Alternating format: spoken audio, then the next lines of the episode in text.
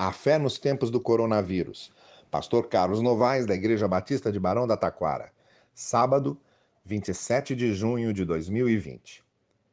Hoje é dia de ouvirmos a palavra de Deus, de tão somente ouvirmos o que a palavra diz. A palavra pode, como assinalou Paulo, exortar, confortar e ensinar. Vamos a ela então. Hoje lemos alguns trechos confortadores da primeira epístola de João. Primeira carta de João, capítulo 1, verso 5. Esta é a mensagem que dele ouvimos e transmitimos a vocês. Deus é luz, e nele não há treva alguma. Capítulo 1, verso 7.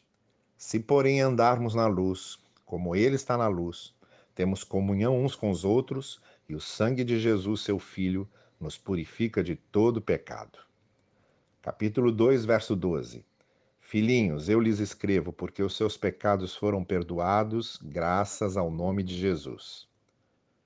Capítulo 3, verso 1. Vejam como é grande o amor que o Pai nos concedeu, que fôssemos chamados filhos de Deus, o que de fato somos.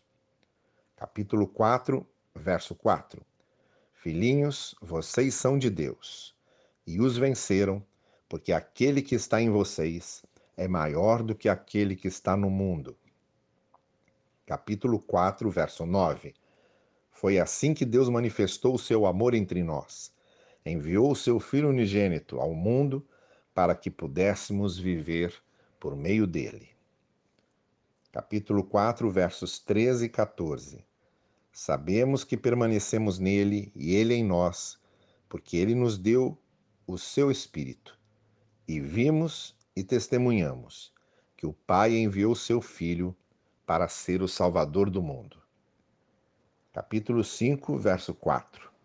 O que é nascido de Deus vence o mundo, e esta é a vitória que vence o mundo, a nossa fé.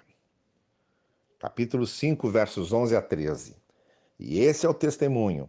Deus nos deu a vida eterna, e essa vida está em seu Filho. Quem tem o Filho tem a vida. Quem não tem o Filho de Deus não tem a vida.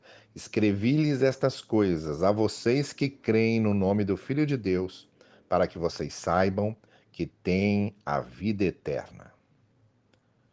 Tenham um final de semana abençoado debaixo da graça do Senhor e até segunda.